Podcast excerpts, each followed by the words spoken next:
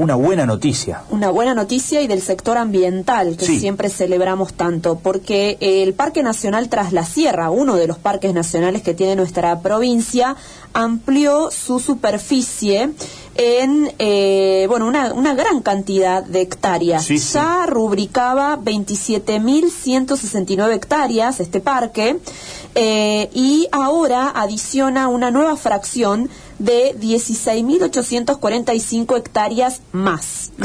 Una reserva muy importante. Estos sectores eh, que son parques nacionales que contribuyen a la biodiversidad a la conservación de especies autóctonas, tanto flora como fauna. Em, bueno, esto lo anunció la Secretaría de Ambiente, que depende del Ministerio de Coordinación. Anunciaron la ampliación y la extensión de estas tierras protegidas. Eh, se firmó a partir de esto un convenio, un acuerdo con eh, la sede de tribunales de la provincia de Córdoba, donde estuvieron presentes las autoridades de ambiente, por supuesto, los miembros de los parques nacionales y los integrantes, por ejemplo, de la ONG Aves Argentinas, con la que hemos hablado aquí muchas veces. Así es. Bueno, vamos a hablar de esto porque nos atiende el secretario de Ambiente de la provincia, Juan Carlos Escoto, que ya está en línea.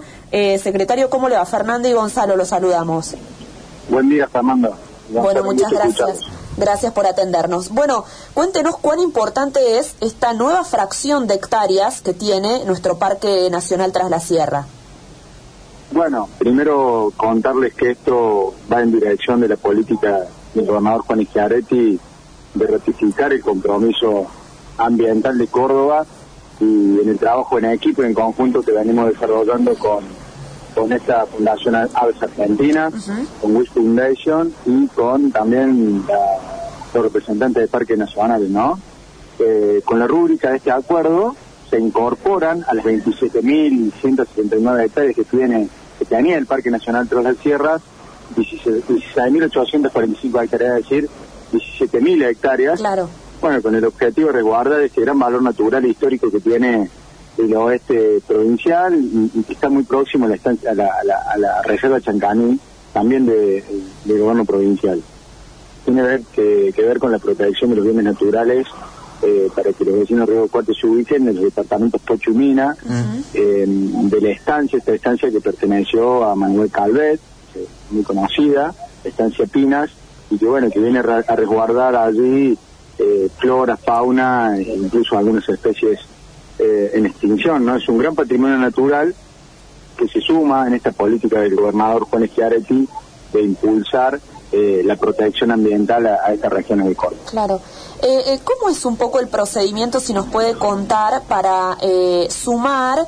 Claro, hay lugares que son privados, pero que son muy representativos para la flora y la fauna autóctona de nuestra provincia.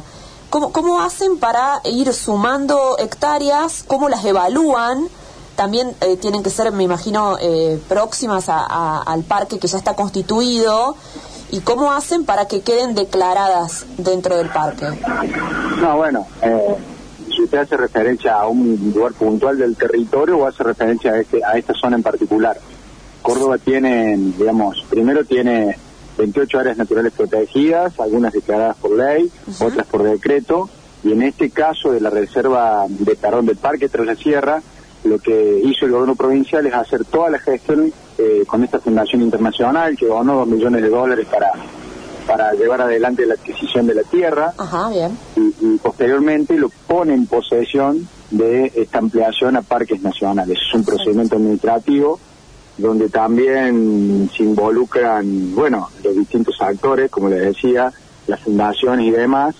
En este caso del Parque de las Sierras fue una propuesta eh, de una fundación internacional por, por bueno, por supuesto el gobierno provincial, donde entendimos conveniente que este lugar pasara a formar, a ampliar el Parque Nacional de la Sierra. Después puede existir algún lugar privado que por sus características biológicas o por sus bienes naturales o por su fauna tenga voluntad un privado de resguardarlo. En ese caso existe un registro de reservas privadas donde el particular puede eh, llegarse a ambiente y llevar adelante un proceso a través del cual se va a inscribir ese lugar como un área natural privada.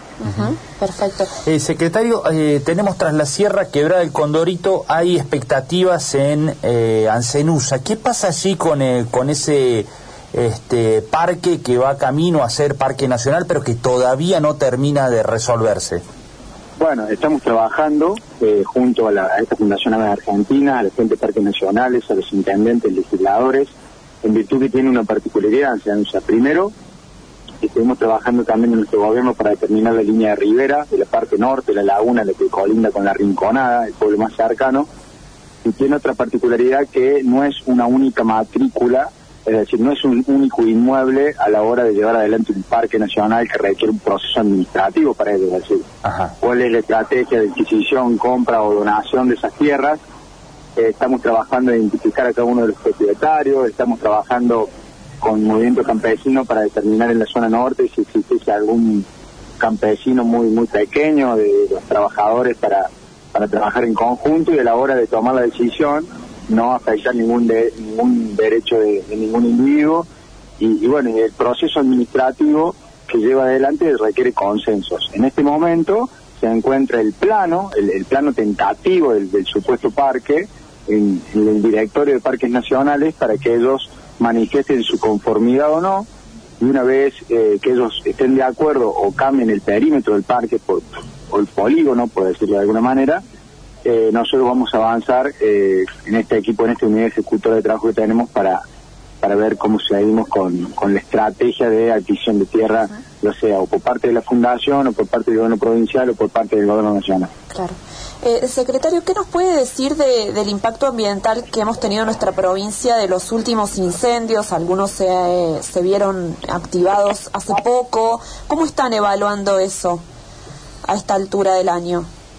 Bueno, usted sabe que el tema de, los incendios, nosotros hemos presentado un informe a, través de un equipo intersectorial conformado por las entidades académicas, científicas, organizaciones no gubernamentales, donde hemos llegado a la conclusión de las cantidades quemadas, que superaron las 300.000.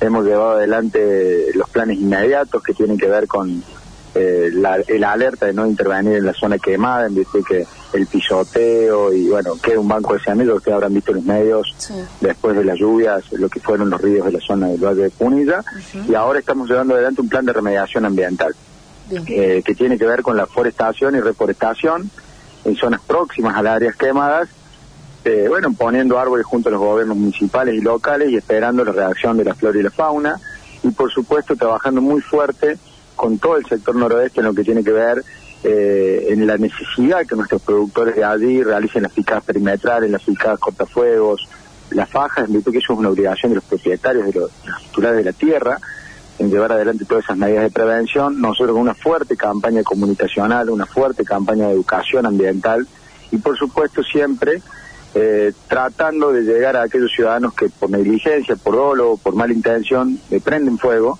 y después tenemos las consecuencias que tenemos, ¿no? Un sistema eh, quizá más importante de lucha contra el fuego, a disposición, recursos del Estado, gastos que, que se podrían destinar a otra cosa, producto de, la irresponsabilidad de algunos que prenden fuego, eh, utilizando el fuego como práctica antigua para algunas cosas o por ahí con fines intencionales o, o, bueno, muchas veces con por influencia o negligencia. Entonces nosotros tenemos que trabajar en conjunto con todas las entidades, primero para prevenir, que no pase de nuevo. Segundo, una fuerte política de educación ambiental que estamos haciendo junto a los gobiernos locales, trabajar fuerte con los elementos de prevención como son las picadas, las picadas cortafuegos, las fajas eh, cortafuegos en la zona serrana y, bueno, y después eh, ojalá que no se toque más incendios, pero si se producen, trabajar en la remediación compensatoria que tiene que ver con la forestación con especies nativas. Claro. ¿Es fluido el diálogo con el Ministerio de Ambiente de la Nación?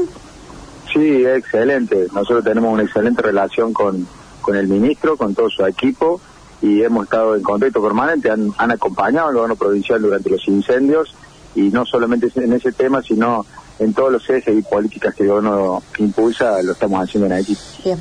Secretario Juan Carlos Escoto, muchas gracias por estos minutos. No, gracias a ustedes y que tengan muy buenos días. Muchas gracias. Bueno, el secretario de Ambiente de la provincia de Córdoba, primero contándonos esta buenísima noticia, sí. 17.000 hectáreas más suma el Parque Nacional Tras la Sierra. que se creó, eh, se conformaron las primeras hectáreas eh, ya hace un tiempo y ahora eh, agrega toda un área con un valor natural histórico muy importante allí en, en estos departamentos de Pocho y Minas, Minas, perdón, como nos contaba el secretario, ya casi con el límite interprovincial con La Rioja.